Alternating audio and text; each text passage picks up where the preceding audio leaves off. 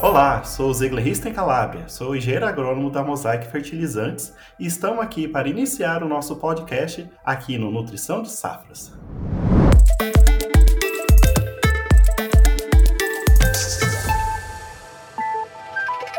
Hoje trataremos de um assunto muito importante: adubação da cultura do milho nos cerrados do Mato Pipa Go. E aqui conosco temos aqui o nosso amigo Ailson. Boa noite, Ailson. Tudo bem, satisfação estar com a equipe. E vamos discutir as questões da cultura do milho, com ênfase no milho safrinha. Sou pesquisador do Instituto Agronômico, trabalho em sistemas de produção, com ênfase aí ao manejo, adubação do milho safrinha. É isso aí, Ailson. Conosco também está o Franklin, nosso colega aqui da Mosaic. Boa noite, Franklin. Boa noite, pessoal. Uma satisfação para mim estar aqui com vocês, tá? Eu me chamo Franklin Almeida, sou especialista em desenvolvimento de mercado para os estados da Bahia, do Goiás e operação do MS. E para mim já é uma grande satisfação estar com vocês hoje uh, nesse evento e a gente espera trocar várias informações. Sou engenheiro agrônomo, técnico e gestor e atuo em torno já de 15 anos de nutrição de planta e a gente espera trazer algo bem relevante para vocês. Pessoal, infelizmente o doutor Francisco da Embrapa não pôde participar por questões de saúde. Porém, o doutor Rodrigo Almeida, também pesquisador da Embrapa, estará conosco discutindo sobre esse tema importante para a nossa região. Boa noite, Rodrigo. Boa noite, Zie. Obrigado aí pela oportunidade, pelo convite. Espero poder estar substituindo o Dr. Francisco à altura. Vamos bater um papo bastante interessante aqui. Sou engenheiro agrônomo, formado pela Escola Superior de Agricultura Luiz de Queiroz, onde eu fiz meu mestrado e meu doutorado. Então, é, será um prazer aqui discutir é, alguns pontos importantes no manejo da adubação do milho, safra e também safrinha nessa região de fronteira agrícola do Mato Pipa.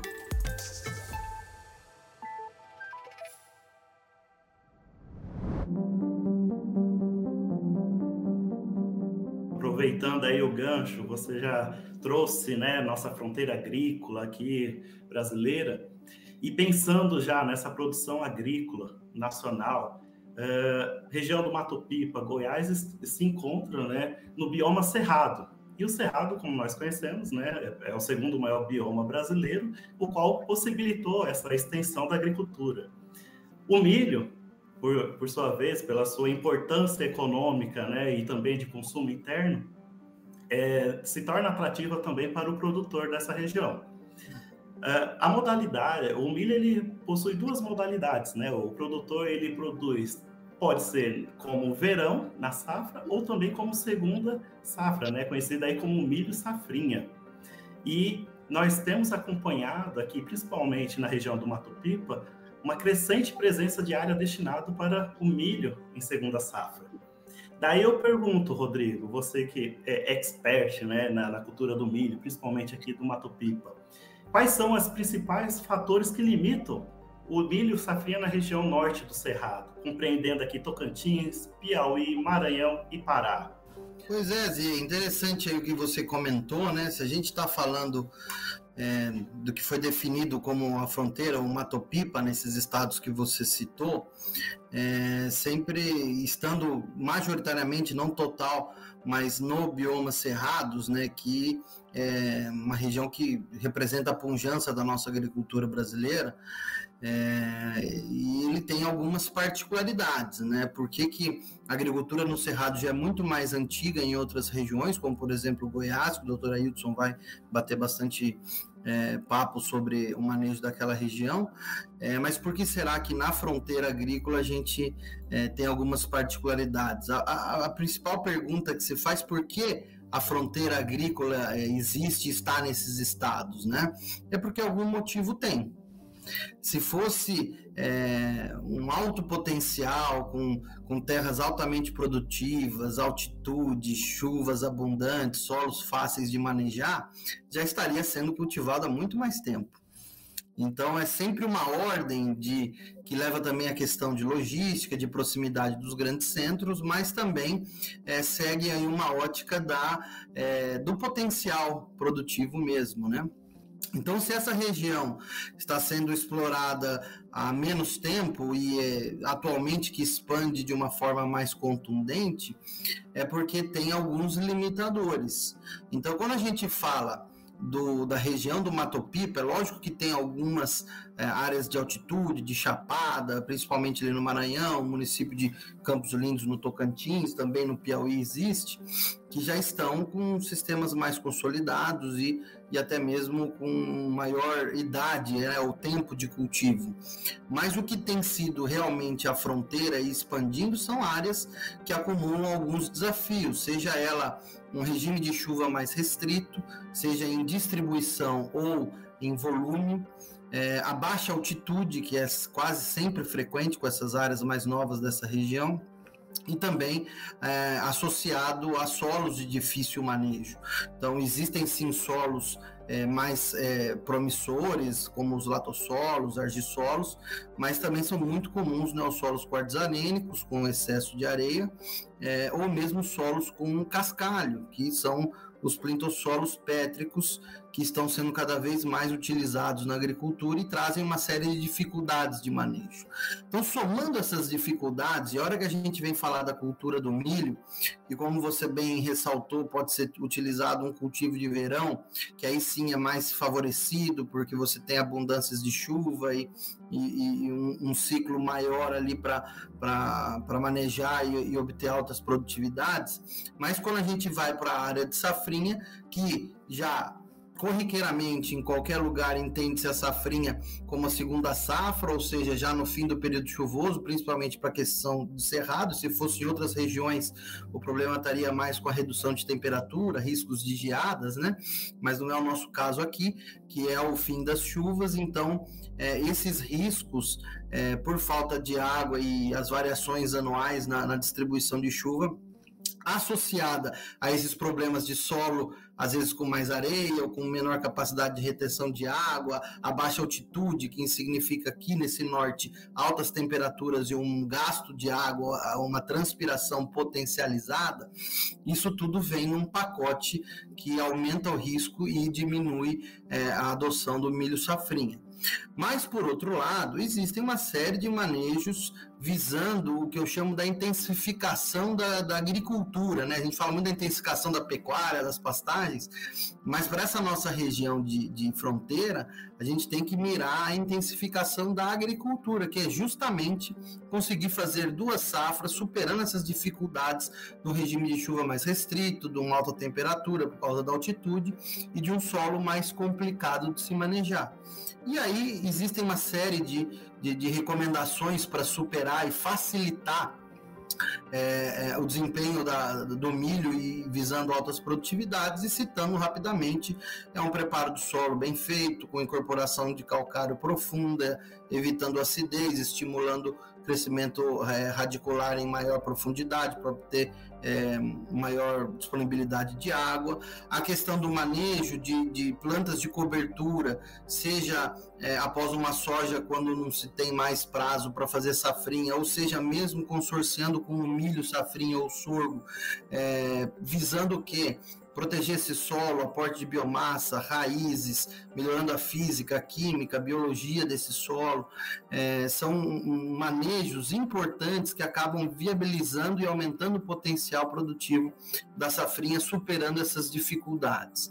Então, hoje a gente sabe que nessa região o milho verão ainda supera o milho safrinha em termos de área plantada, mas isso tem se estreitando e com a, a, agricultura ficando mais consolidada nessa região, com o uso desses manejos que permitam uma antecipação de plantio quando você tem um solo coberto, para uma época ali que está se iniciando as chuvas, não precisa esperar tanto a chuva se estabelecer, é, porque você tem uma proteção da palha, a evaporação da água é reduzida, você consegue antecipar plantio. Trabalhar cultivares mais precoces, visando que uma janela de safrinha mais favorável, de menor risco, com maior potencial produtivo. E além de todas as, as ações de, de, de fertilidade, adubação, que a gente tem que também. É, está atento e, e, lançar mão de uma boa correção do solo e um solo com fertilidade é, balanceada e corrigida. Rodrigo, então fatores limitantes é o que não falta aqui para nossa região. Pensando Exato. em milho verão e diante da oferta de variedades de variedades melhoradas geneticamente, as quais são já adaptadas para essa nossa região, será que estamos adubando corretamente as nossas lavouras de milho? Olha, essa é, é muito variável a, o nível de intensificação e de investimento que a gente vê é, nas regiões, nas micro-regiões e entre produtores, né? Mas uma forma geral que a gente pode falar é que a gente usa muito a análise de solo para entender como está a fertilidade do nosso solo, para saber qual a capacidade desse solo em fornecer os nutrientes é, de acordo com a exigência da, no nosso caso, a cultura do milho. É, e, e, e, a gente também, é, após olhar para o solo, a gente tem que entender o quanto que essa planta de milho demanda para ela construir a, a, o seu ciclo, a sua fisiologia, então a, o, vamos dizer assim, a sua parte aérea e também a sua parte reprodutiva, que seriam os grãos. E uma coisa que a gente percebe é que todos os, os critérios oficiais que foram extremamente bem feitos, bem calibrados, eles apresentam uma, uma questão de já estarem com um tempo bastante longo é, de, de, estudo e de publicação, e a gente sabe que hoje o manejo mudou de forma é, brutal a questão do próprio plantio direto, a questão do uso de plantas de cobertura, de ciclagem de nutrientes e também na parte de melhoramento genético dos, dos híbridos de milho é, que foram utilizados para lançar essas tabelas de exigência e os que nós utilizamos agora. E também o potencial produtivo de uma lavoura bem manejada, bem adubada, com com condições climáticas favoráveis, é um outro patamar que não se era na, na época em que esses é, critérios foram lançados.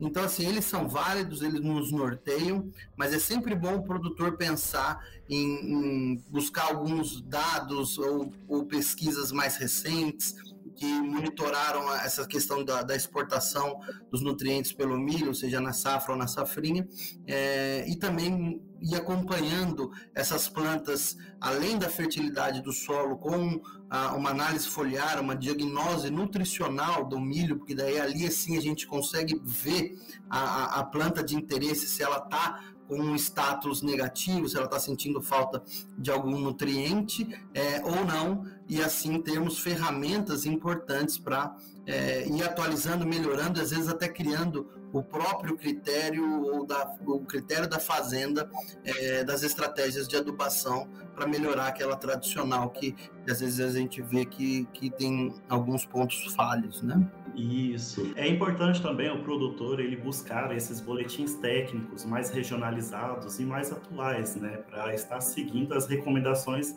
digamos assim, mais customizadas para a sua situação.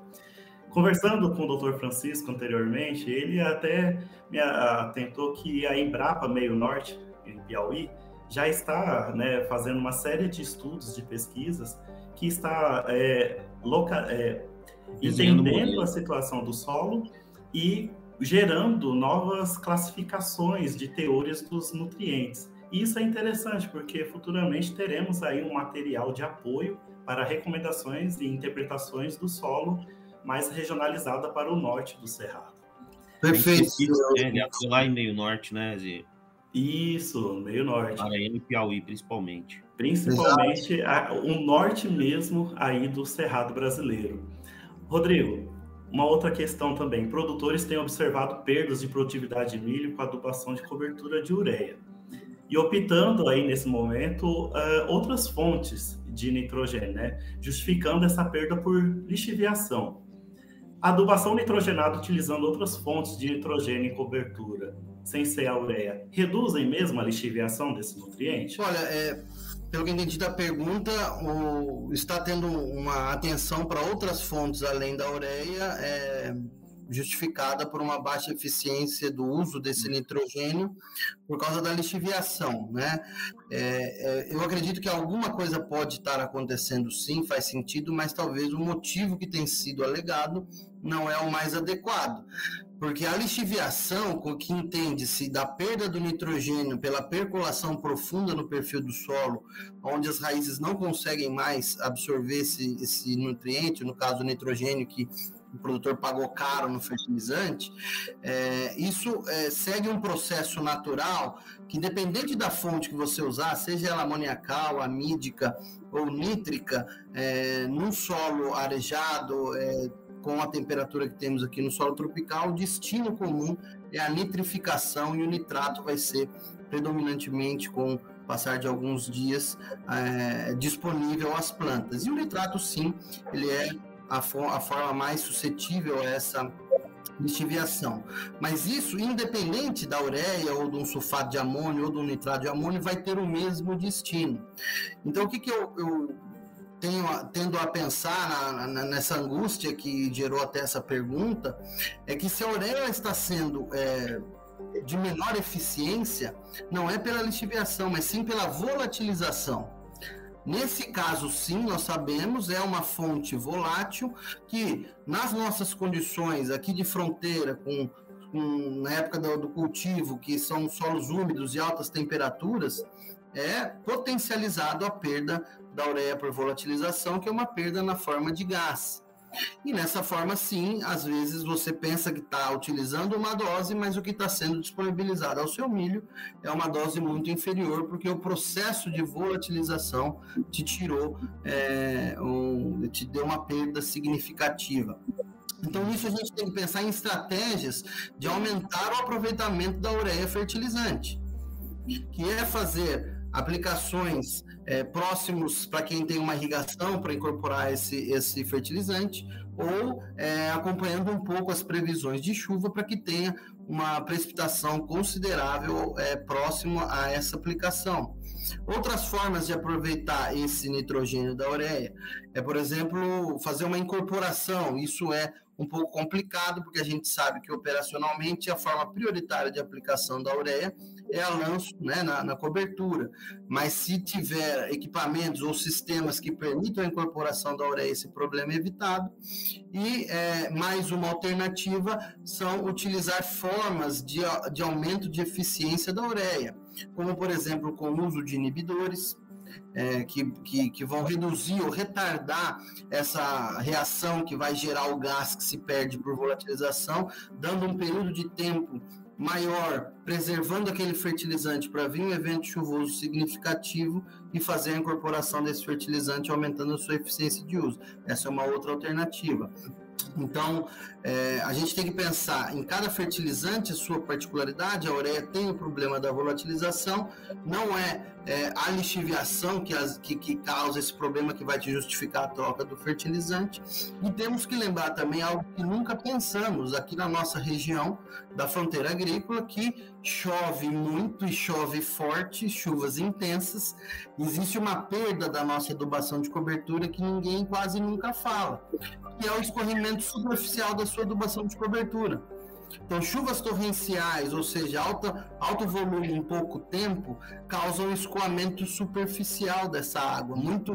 é uma vassoura, né, Ela vem Exatamente. O grano que está na superfície. Exatamente, Franklin. É, uma, é, um volume muito maior do que o solo consegue infiltrar. Se você fez a sua adubação de cobertura a lanço, então todos os grãozinhos de fertilizantes ali por cima, ele é extremamente solúvel, vai junto com a água que está escorrendo por cima. Isso não é lixiviação. Isso é um escorrimento superficial do seu fertilizante que pode ser de qualquer fonte. Então percebam que é, a ureia tem um, uma, um fator complicador na questão da volatilização mas é, não é a lixiviação e também existem uma série de outras, outras questões que a gente tem que estar atento na adubação nitrogenada de cobertura do milho. Então, talvez o mais inteligente é a gente pensar, por exemplo, uma fonte nitratada, ela sofre mais essa ação, né, de lixiviação, percolação e perfil, e pelo fato também de ela ser um pouco mais, as bolotas um pouco mais pesadas, caso venha uma chuva torrencial, ela também sofre mais com essa ação, né, né Rodrigo? Exatamente. Então você vai ter a questão física do fertilizante e a questão da lixiviação. O nitrato, sim, é a fonte prioritária de lixiviação, mas todas as fontes elas acabam é, direcionando a, a, uma nitrificação no solo.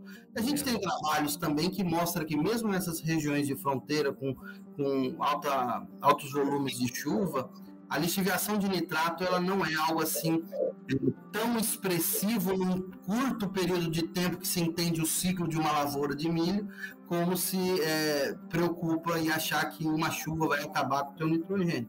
A gente consegue ver é, alta, alta eficiência de aproveitamento em regiões com volumes altos de chuva.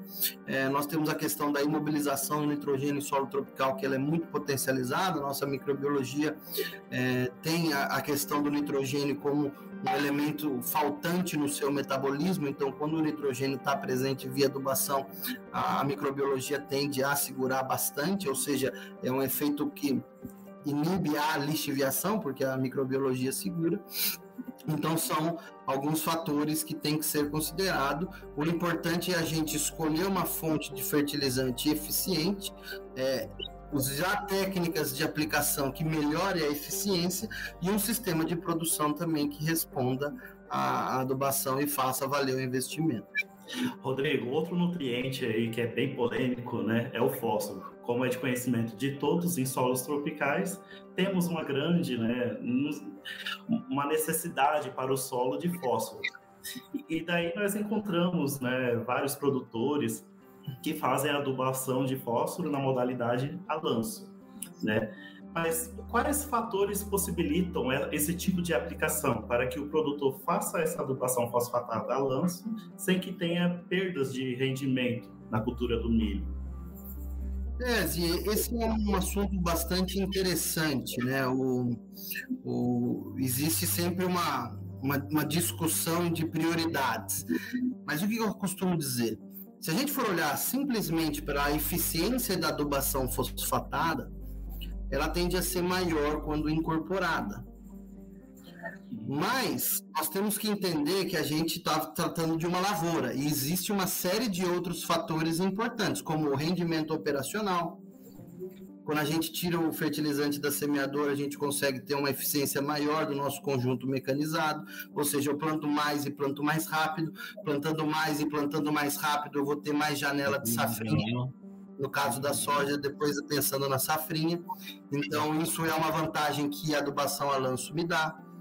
A questão de você ter menos, vamos falar agora de soja, é, ou mesmo milho, se você atrasa mais o plantio por causa do adubo, é, as lavouras que vão ficando mais para final de ciclo, mais atrasadas, elas são sempre mais atacadas por pragas e doenças. Então, existe uma série de fatores que também a adubação a lanço favorece. Então, o que, que a gente tem que pensar? Eu, é saber a tomar decisão com, com consciência. Quando nós temos o solo deficiente, um solo que está com um teor baixo de fósforo, a gente tem que priorizar o uso é, da incorporação do fertilizante ou fazer um manejo para que a adubação a lanço tenha uma eficiência ainda melhorada.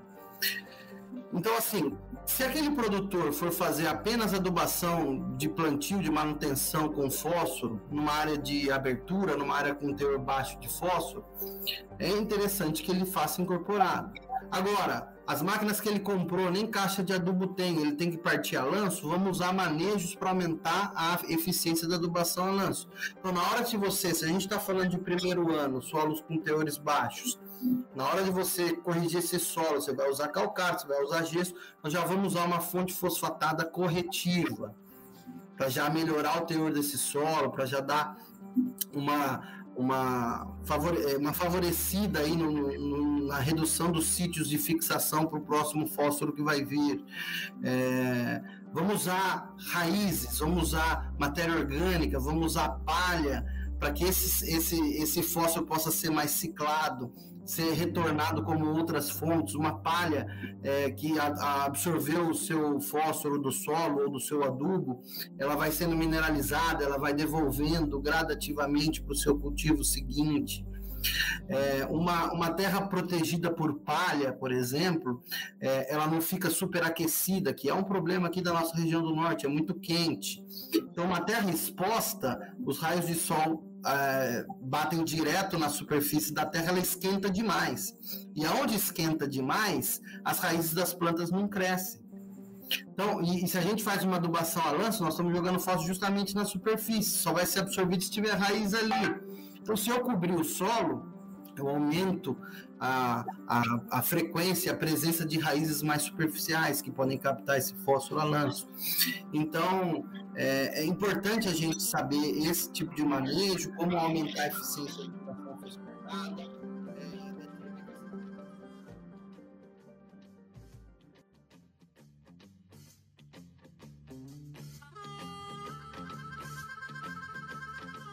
Franklin, e aí no Goiás, como que está essa questão da aplicação de fósforo a lãos? Muito bom, Zé. E aí, que bacana, a gente tem o professor Aidson aqui também, pesquisador. Rodrigo, muito obrigado pelas colocações. E, professor, vamos lá? Mas e aí? Falando assim de nutrição, de fisiologia, e, e ainda continuando nessa linha que o Zia colocou sobre fatores que limitam produtividade. É, o Aitsu já tem muito tempo de milho safrinha aqui nesse complexo, somente Goiás, MT, nesse cerrado. Aitsu, o que, que eles falam? Quais são os principais fatores que limitam a produtividade de milho safrinha?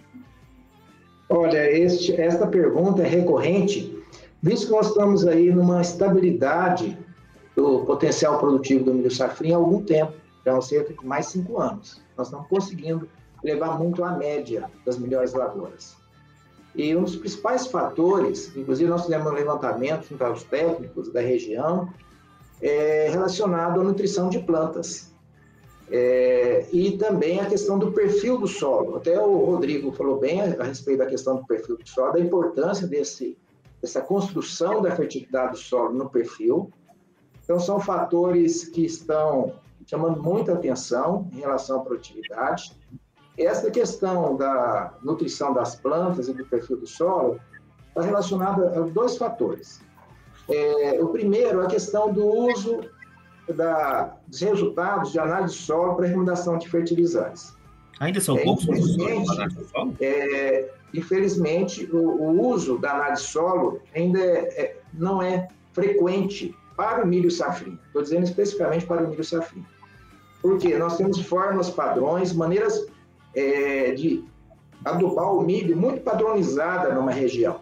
E dentro da própria fazenda, os talhões não são tratados de maneira diferente. O que se faz muito é variar doses de um determinado fertilizante. E outro ponto relacionado a isso é que, é, é, na última década, nós aumentamos a produtividade do milho safrinha. Embora nos últimos anos esse aumento não tenha sido tão expressivo, ao longo da, da última década nós aumentamos e não aumentamos proporcionalmente as adubações para repor as exportações. Nós precisamos repor os nutrientes são exportados nos grãos. Se nós não repomos os nutrientes que são exportados nos grãos, nós podemos empobrecer o solo. E, e, um fator também relacionado a isso, especialmente no centro-oeste, está relacionado aí à questão de como adubar.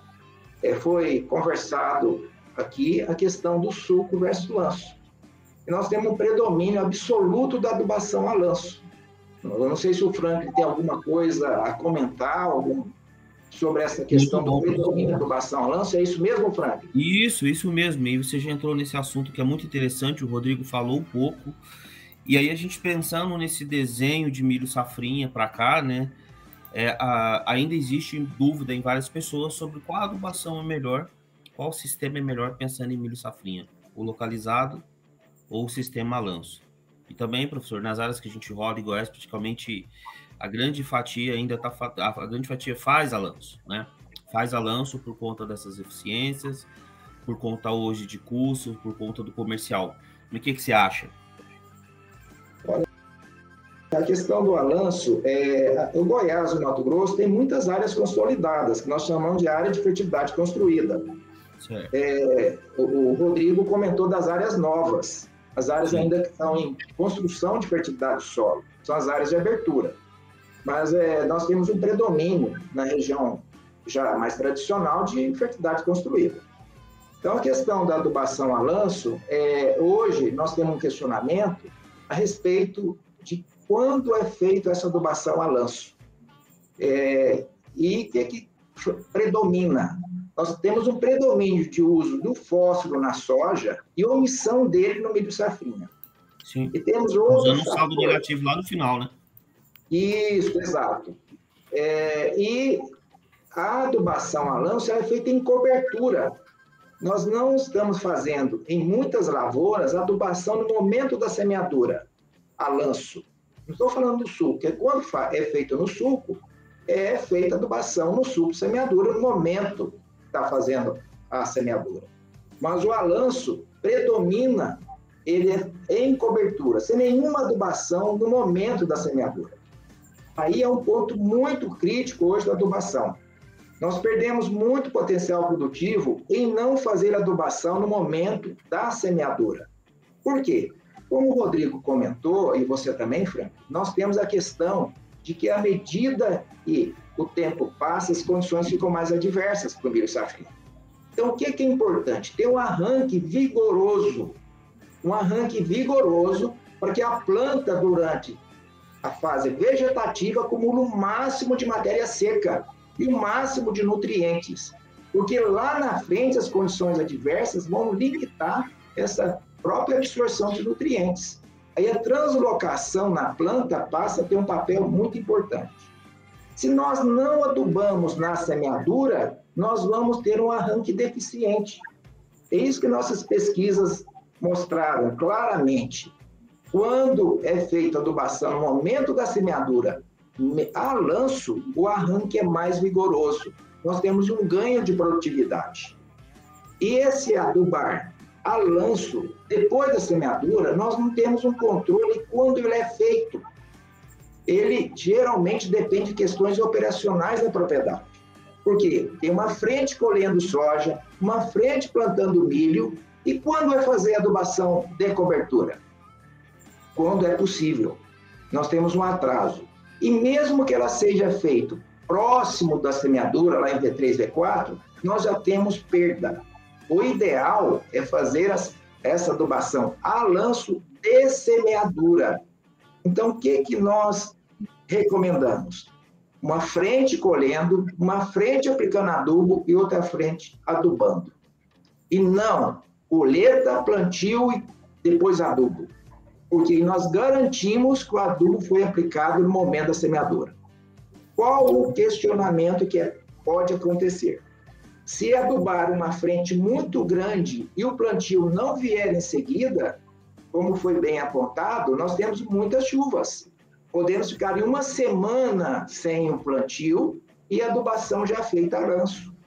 Aí não há perda da camada superficial, ela, o nitrogênio aprofunda um pouco, e com isso, as raízes iniciais não vão ter acesso a essa adubação que foi aplicada. Por isso, nós precisamos limitar a adubação a um dia de operacional de plantio. Então, colheita, aplicação de adubo, mas essa frente não pode avançar muito, e depois o plantio. Por que não pode avançar muito? Porque se houver um, uma semana que não planta e essa dúvida já foi aplicada, podemos ter uma perda da superfície para camadas um pouco mais profundas. E nós precisamos o nutriente na raiz, no momento que a planta inicia a emergência. O momento fisiológico da planta, professor, quando você faz essa adubação, é muito interessante também? É ali onde está o maior acúmulo de matéria seca, por exemplo? Olha, a, a, os estágios iniciais são muito críticos na cultura do milho. Se nós tivermos uma deficiência em V5 de um nutriente como o nitrogênio, nós já temos comprometimento potencial produtivo. Então, essa questão do início da planta ter uma nutrição adequada é fundamental para segurar o potencial produtivo. Então, nutrientes aplicados tardiamente, eles já não resolvem mais a questão do potencial produtivo. Por isso que só cobertura em milho safrinha nós limitamos em muito o potencial produtivo da lavoura. Agora, vamos só aplicar no plantio?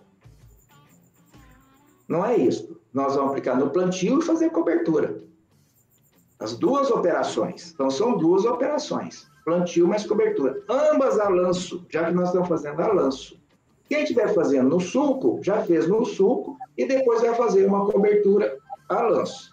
Então, geralmente é esse o processo que é feito. Muito bom, professor. Ainda nessa linha, até bom você tocar nesse assunto. Professor, se eu fosse escolher é, seis nutrientes fundamentais, logicamente todos essenciais para a cultura do milho, em que, eu em que eu teria que caprichar neles e sem deixar faltar, em área de cerrado, quais os nutrientes o senhor escolheria? Olha, primeiro nós temos de partir de um solo que tem um mínimo é, de correção de fósforo. Em áreas que nós temos correção deficiente de fósforo, nós não posicionamos o milho safrinha. Milho safrinha com teor baixo de fósforo no solo não é posicionado, porque nós já temos um estresse aí ambiental. Se nós adicionarmos um estresse de fósforo, nós vamos limitar muito a produtividade. Então, vamos partir pelo menos teor médio de fósforo nessas áreas. É, o nutriente que o, a cultura do milho responde em maior magnitude é o nitrogênio é o que responde maior magnitude. Porém, nós temos de verificar na análise solo qual nutriente está limitando. Então, a partir do resultado da análise solo, nós vamos adicionar junto ao nitrogênio outros nutrientes que podem é, ter uma resposta significativa. Um exemplo, um solo que tem um teor médio de potássio, nós vamos adicionar potássio, sim, na adubação do milho safrinho. Não vamos ficar presos apenas ao nitrogênio. Outros ambientes, nós precisamos, talvez, adicionar, além do potássio, o enxofre. Em outros, o fósforo. É, o fósforo, como nós estamos omitindo ele quase sempre, nós temos que tomar cuidado com o fósforo, porque algumas áreas, embora ah, ditas de fertilidade construída, nós podemos ter um teor de fósforo médio e esse teor de fósforo médio, mesmo tendendo a alto, há uma resposta da cultura de maneira econômica à aplicação de fósforo. Sim. Então, eu chamo a atenção para a análise solo, embora o nitrogênio seja um nutriente que proporciona maior magnitude de resposta em, termos gerais, é, nós temos de olhar a análise solo e complementar esse nitrogênio com os outros nutrientes. Professor, algumas literaturas falam de uma relação NS, isso tocou num ponto interessante e vem de encontro a algumas tecnologias que a gente põe também, do, de relação do nitrogênio e enxofre, eles falam de 10 para 1, você concorda? Olha, em relação ao enxofre, é, se nós analisarmos o solo, nós, o que, que nós procuramos no solo? O sulfato, que é a forma que a planta absorve. É, o, assim como o nitrogênio, o, o enxofre está no solo na forma orgânica, em abundância. Mas o que a planta precisa é o sulfato. E o sulfato não está em abundância, especialmente na camada superficial. Mas em profundidade, nós temos muito enxofre, mesmo na forma de sulfato. Porque com a aplicação de calcário e aplicação de fósforo na superfície, a absorção desse sulfato ela é fraca e ele é deslocado para as camadas mais profundas, onde a acidez é maior e o teor de fósforo é menor. Aí ele consegue ficar absorvido nos colóides do solo. É, então, é, é, muito frequente nós termos um solo rico, mesmo em sulfato, em profundidade, mas pobre em sulfato nas primeiras camadas, na 010, 020. Então, o que eu chamo a atenção é que essa, conhecer o que nós temos de sulfato na camada superficial. Se nós tivermos um solo com teor médio ou baixo na camada superficial, o milho responde à aplicação do enxofre na forma de sulfato no momento da semeadura. Por que, que eu estou falando no momento da semeadura? Porque quando as raízes crescem, elas vão atingir essas camadas mais profundas e vão ser supridas de enxofre. Mas o momento crítico já foi. Qual o momento crítico? A emergência das plantas dos primeiros estádios.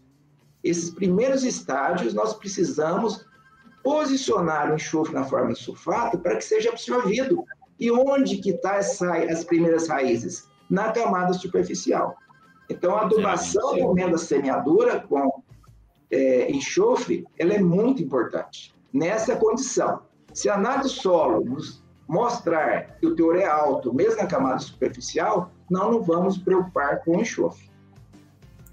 Muito bom, professor, muito obrigado, tá? E ainda nessa linha, Zê, acredito que agora a gente pode começar alguns questionamentos aí, eu vou começar por aqui e depois o Rodrigão aí nos ajuda novamente, viu, Rodrigo, por gentileza. Professor, Agora, para a gente fechar esse momento, é, se fala muito em crédito de N deixado pela cultura anterior. No nosso caso, no nosso sistema, a cultura soja, deixando então um crédito de nitrogênio para esse milho safrinha. É, é, na sua opinião, no tempo de estudo que o vê, nessas áreas que a gente roda por aqui, qual seria esse crédito de N deixado pela cultura da soja? Excelente pergunta. É, esse crédito de nitrogênio, nós temos que imaginar que temos uma palhada de soja rica em nitrogênio, mas na forma orgânica. Essa palhada tem que ser mineralizada para que o nitrogênio fique disponível para o milho safrinha. E essa mineralização ela é relativamente lenta e nós não temos uma velocidade controlada dessa mineralização. Então, no momento que o milho safrinha tem alta demanda, essa alta demanda não é suprida pela palha, pelo resíduo da soja. Importante lembrar isso. pelo nitrogênio da adubação. Então, é importante esse crédito de nitrogênio, de potássio também, do, do que está na palhada da soja para a indústria fria, é muito importante.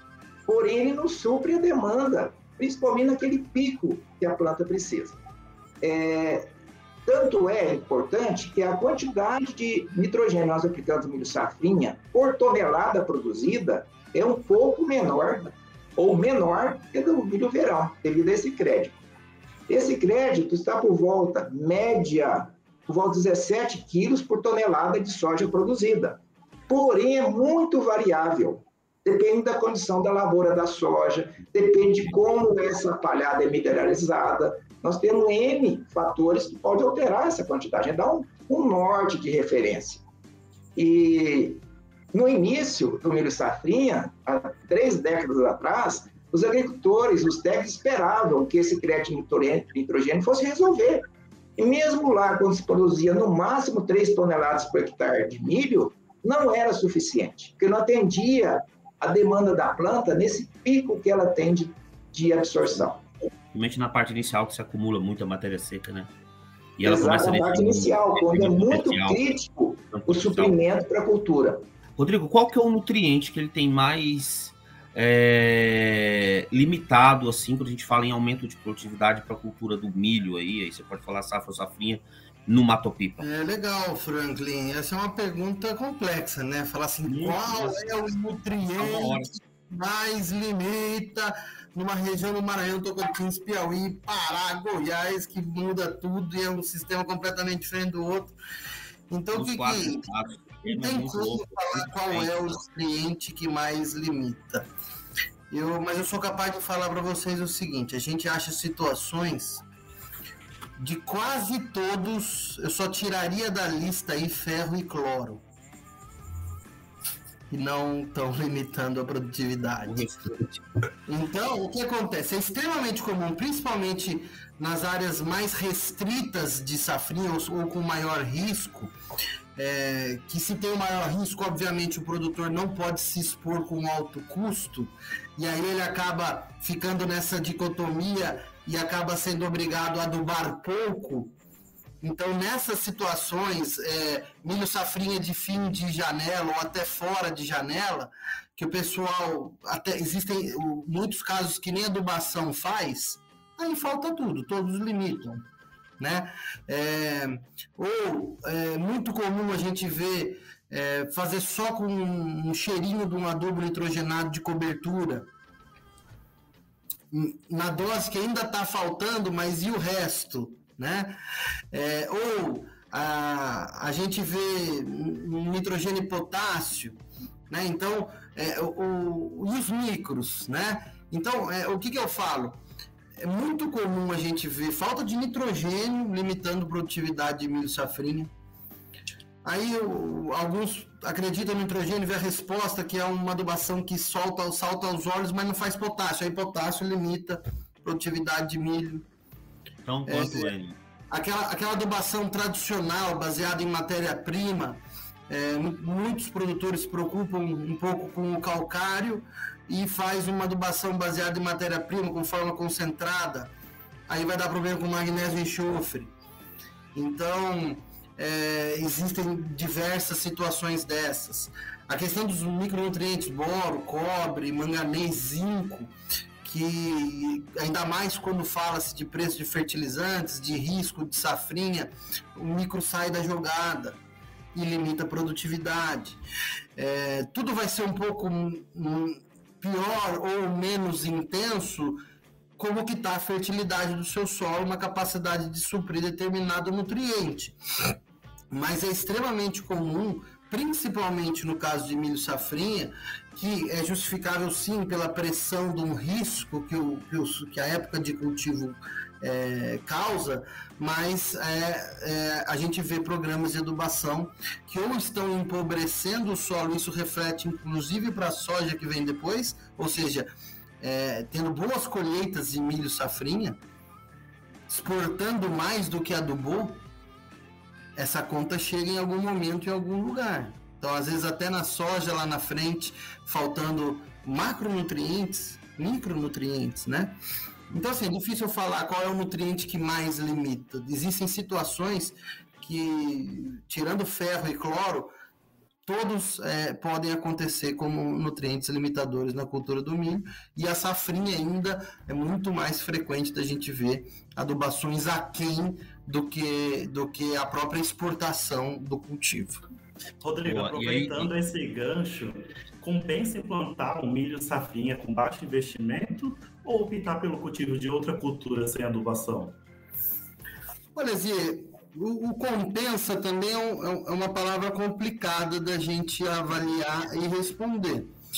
Existe o fator econômico de tudo, a gente não sabe como que está a situação financeira do negócio, da família, é, preciso produzir um grão, como está o preço, né? O milho com preço valorizado acaba se saltando aos olhos, né? Mas falando agronomicamente, se você perdeu a janela ideal de safrinha, você já tem o risco de nem colher, dependendo da região.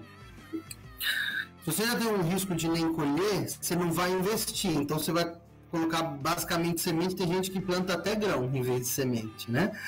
É... E aí fala assim: se eu não colher, eu não gastei, mas pelo menos eu tenho uma palhada.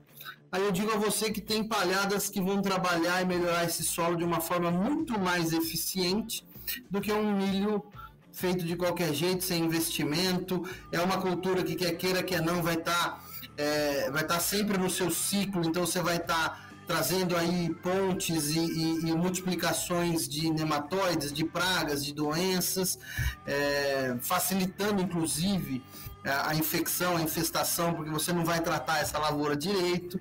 Então é muito mais interessante se você está fora de uma época de plantio, se você já não vai fazer um bom investimento, trabalhe algo para o seu solo, que temos pesquisas que comprovam isso, fazendo uma boa cobertura, um aporte de biomassa com capins, com mix de plantas, leguminosas, é, gramíneas e outras espécies, você trabalha esse seu solo, cicla nutriente, melhora a biologia, melhora a física, isso te dá sacos a mais de soja e até de safrinha seguinte.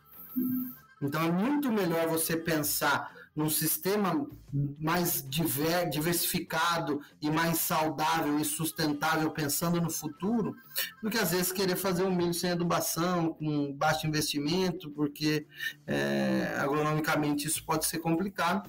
Embora a questão financeira a gente não pode dar palpite, é, o preço do milho é atrativo, cada um tem a sua, as suas contas para pagar e, e às vezes para ele resolve um momento é, imediatista que, que é importante, né? Então isso a gente não pode julgar. Acho que a região que você atua, que nós estamos falando aí, ela tem uma característica da agricultura avançar sobre solos mais arenosos.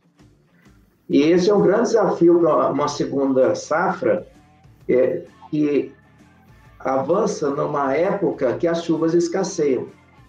E os solos mais arenosos, com menor teor de argilas, eles têm um menor armazenamento de água no solo. E, e, e, nós passamos, então, tem um desafio na nutrição das plantas nessa condição, é, pensando aí numa sucessão soja, milho, safrinha, que eu acho que predomina de maneira geral. É, e nessa, nessa condição, os micronutrientes, como você está falando, pode ter uma importância maior, e os parcelamentos também têm uma importância maior nessa condição, porque no início da cultura do milho safrinha chove muito bem. Muito bem. A questão é lá na frente. No início, nós implantamos numa época que a briga é com a chuva. Mas seja um problema, né? Não é isso?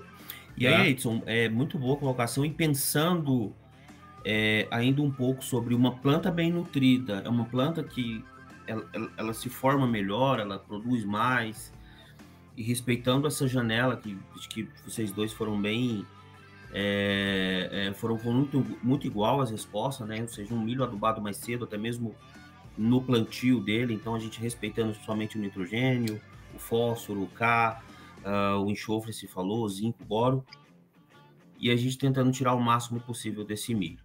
E aí tem, um, tem uma pessoa que colocou uma pergunta para a gente, eu queria trazer. É, existe alguma relação de severidade de doença com o uso do boro na cultura do milho? Eu falo porque o boro é um nutriente muito importante, tanto em formação radicular, crescimentos meristemáticos, né? O, o boro também muito importante em formação de parede de membrana plasmática, e ele ali dando aquele melhor enchimento de grãos e formação de grão e fruto. E aí a pessoa traz essa pergunta para a gente que em algumas regiões tem se questionado muito severidade de doença e nutrição de boro. Fiquem à vontade vocês dois quiserem comentar. Só rapidamente, uma nutrição equilibrada é muito importante para que a planta tenha resistência a esses patógenos, seja qual for. É, e a deficiência de um nutriente específico pode comprometer essa nutrição equilibrada.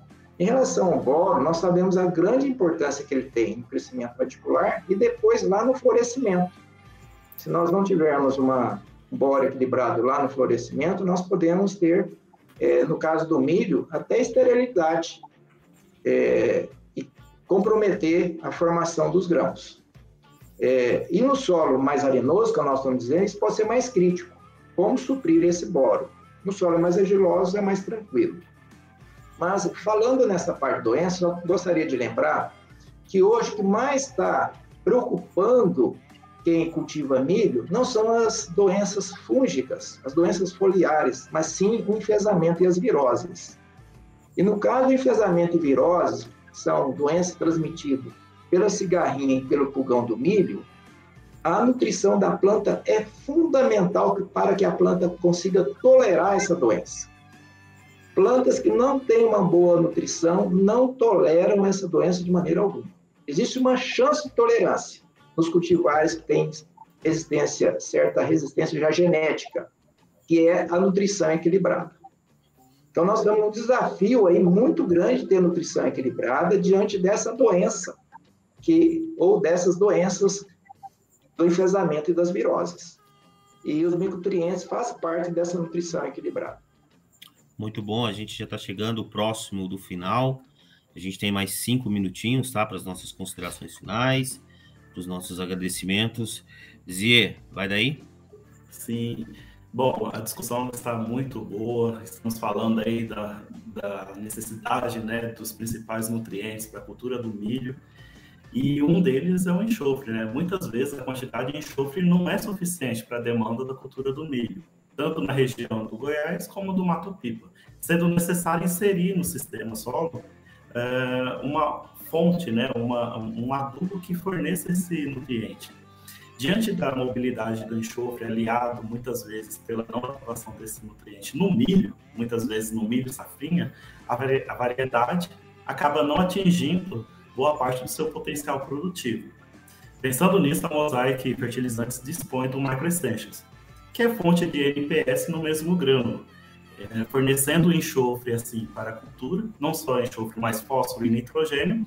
E esse enxofre ele é dado aí sob duas formas: uma base de sulfato, muito bem dita aí pelos pesquisadores que sulfato é a forma como a planta absorve o enxofre do solo. Então terá um sulfato, enxofre prontamente disponível para a planta na fase inicial e também terá uma fonte de enxofre elementar que será gradativamente liberado para a planta absorver ao longo de todo o seu ciclo né, de cultura, contemplando todo o seu ciclo ali, desde o início até o enchimento de grãos de milho. Outro produto interessante aí que nós temos dentro do portfólio da Mosaic é o Aspire.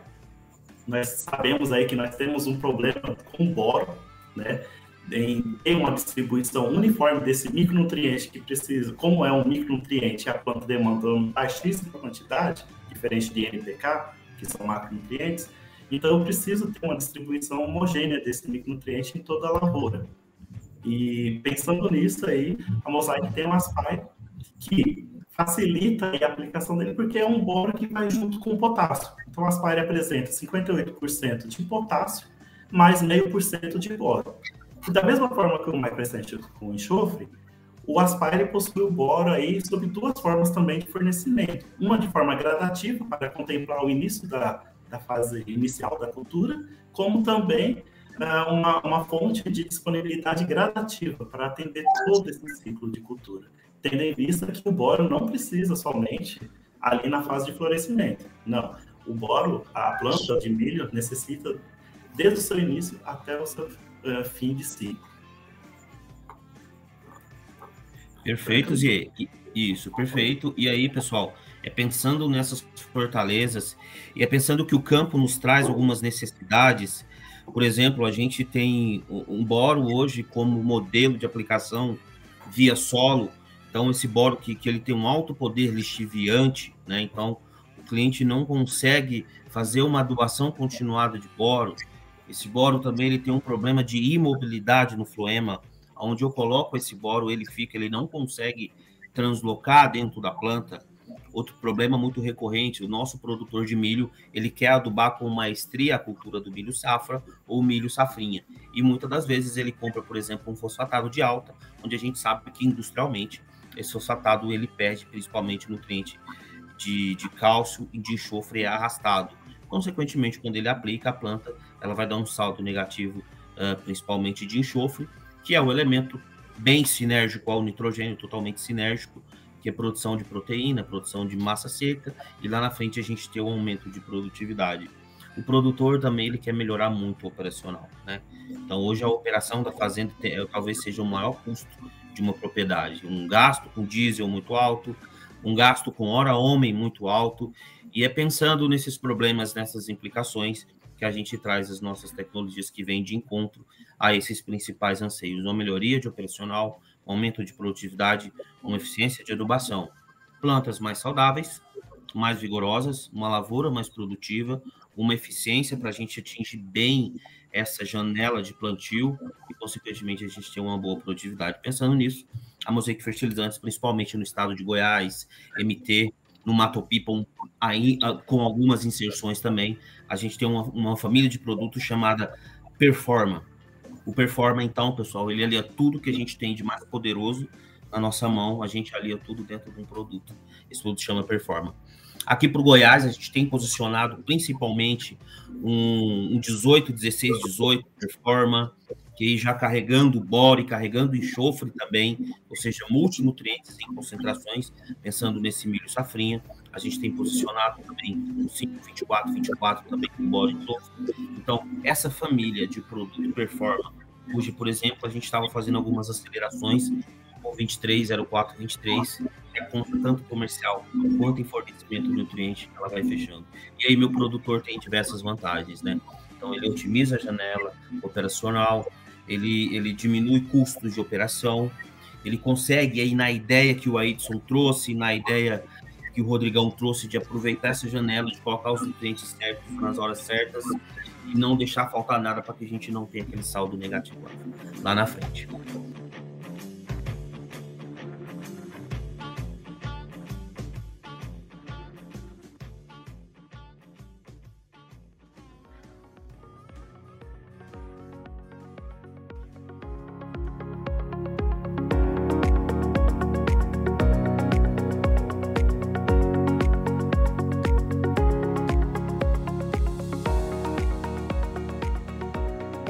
Temos, apesar das adversidades que nós comentamos aqui, é, que ocorrem com o decorrer do desenvolvimento da cultura do milho, nós ainda podemos aumentar muito a produtividade dessa cultura, acertando o manejo. E o manejo nutricional é um dos pontos que nós precisamos acertar. E às vezes não é comprando mais, pagando mais em fertilizantes, não é mais maior é, valor apenas, é principalmente em como aplicar esse fertilizante, escolher os nutrientes certos. Ser Se você gasta o tanto que outro agricultor, mas você coloca o nutriente certo na sua lavoura, você está ganhando mais. Então, como escolher os nutrientes certos, aplicar em momentos certos. E eu deixo mais uma vez a, a ênfase não deixar de aplicar na semeadura do milho safrinha fertilizante. É a mensagem que eu gostaria de deixar para todos. Eu agradeço bastante a oportunidade, esse bate-papo, agradeço o Zie, agradeço o Franklin. É, a Hildson, foi um prazer reencontrá-lo, debater, conversar, aprender contigo. É, eu, eu, também deixo uma mensagem final, pensando na, na área de fronteira, né, da, da importância da gente conhecer o nosso solo, saber manejá-lo, é, com faces ao enfrentamento dessas condições adversas, seja do próprio solo, mas também associado a enfrentar o clima tropical intenso dessa região centro-norte. É, e isso diz respeito aos veranicos, às chuvas excessivas, é, isso diz respeito à baixa altitude, e, e, e tudo isso deve ser tratado de uma forma conjunta no manejo agrícola, no manejo do solo, é trabalhar a planta de cobertura, é trabalhar fertilizante, é tra é trabalhar os tratos culturais, época de plantio, monitoramento, é, gerar dados para você entender o que está acontecendo com a tua lavoura. Por que, que eu colhi bem esse ano? Por que, que eu colhi mal no outro ano? Esse talhão foi melhor que o outro? Por quê? É conhecer para saber é, tomar decisão e agir e buscar os melhores programas no caso é, desse evento, a, a, a, melhor estratégia de adubação e nutrição de plantas face às dificuldades de logísticas, de preço, de, de, de aplicação, é, mas visando sempre uma nutrição equilibrada e como foi dito aí pelo Ailton, é, impacta inclusive também num bom manejo de pragas e doenças, né? Então essa é a mensagem final que deixo. É, a região é, de fronteira ela é desafiadora, mas para quem sabe entende e enfrenta de forma responsável, acaba colhendo os frutos é, doces da, da, da, fronteira. Aí a gente aproveita o lado bom do calor, a gente aproveita o lado bom da chuva, a gente aproveita o lado bom de outras coisas para conseguir fazer uma, uma agricultura muito bonita e muito produtiva. Então agradeço demais aí ao convite e fico à disposição para sempre estarmos discutindo. Excelente. Pessoal, agradeço a todos em nome da Mosaic Fertilizantes, professor Aidson, é, Rodrigo Almeida, queria agradecer novamente a vocês pela participação, falar para vocês, tamo junto, né? Tamo junto para enfrentar esses problemas adversos e fazer isso da melhor maneira possível. Levem para vocês o nosso lema. A gente produz alimentos de que o mundo precisa. Então a gente quer ajudar esse mundo a produzir mais e mais e sermos eficientes nos nossos processos mais ainda. Deixo aqui o agradecimento da equipe para vocês. E pessoal, não se esqueçam de nos seguir nas nossas principais plataformas digitais, tá? Então no Instagram a gente está com NutriSafras, vocês podem seguir, vamos lá. No Facebook a gente está com Nutrição de Safras e no LinkedIn Mosaic Brasil, ou Mosaic Brasil. Então sigam-nos nas nossas principais plataformas digitais. Obrigado, pessoal. Agradeço especialmente aí para os palestrantes. Muito obrigado e até a próxima. Tchau, tchau.